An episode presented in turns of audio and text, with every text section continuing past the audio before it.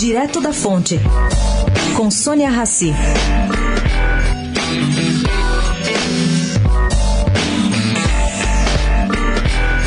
O candidato Jair Bolsonaro tem se mostrado completamente reticente em conversar com integrantes da mídia, mas é menos desconfiado da iniciativa privada aceitou participar de conversa organizada por empresários que estão convidando também os presidenciáveis Alckmin, Marina e Ciro Gomes. Bolsonaro é o único dos quatro com data já marcada.